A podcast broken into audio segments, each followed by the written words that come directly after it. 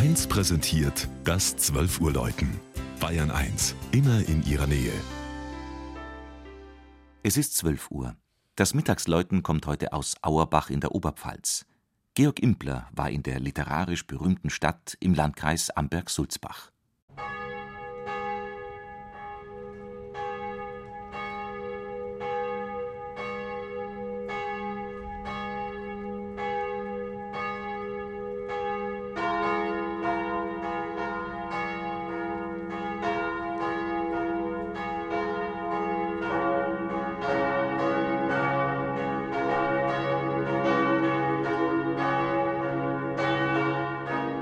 Ich muss dich nun vor allen Dingen in lustige Gesellschaft bringen, sagt Mephisto zum Faust und führt ihn in Auerbachs Keller.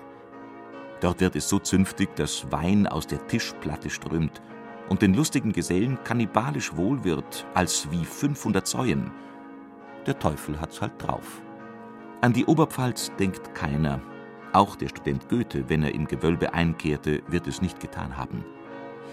Dabei gäbe es den Keller nicht ohne den um 1480 im oberpfälzischen Auerbach geborenen Heinrich Stromer. Der ging studienhalber nach Leipzig, wurde Universitätsdirektor und kurfürstlicher Leibarzt und gründete das bis heute bekannteste Gasthaus in der sächsischen Messestadt.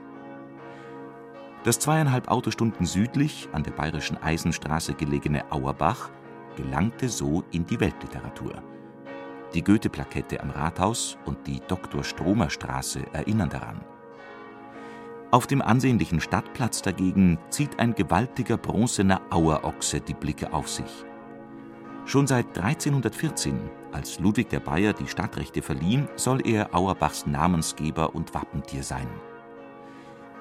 Die mächtige St. Johanneskirche mit ihrem fünfjochigen Langhaus kann heuer zu den 700-Jahrfeiern der Stadt wenig beitragen, weil die grundlegende Sanierung noch andauert.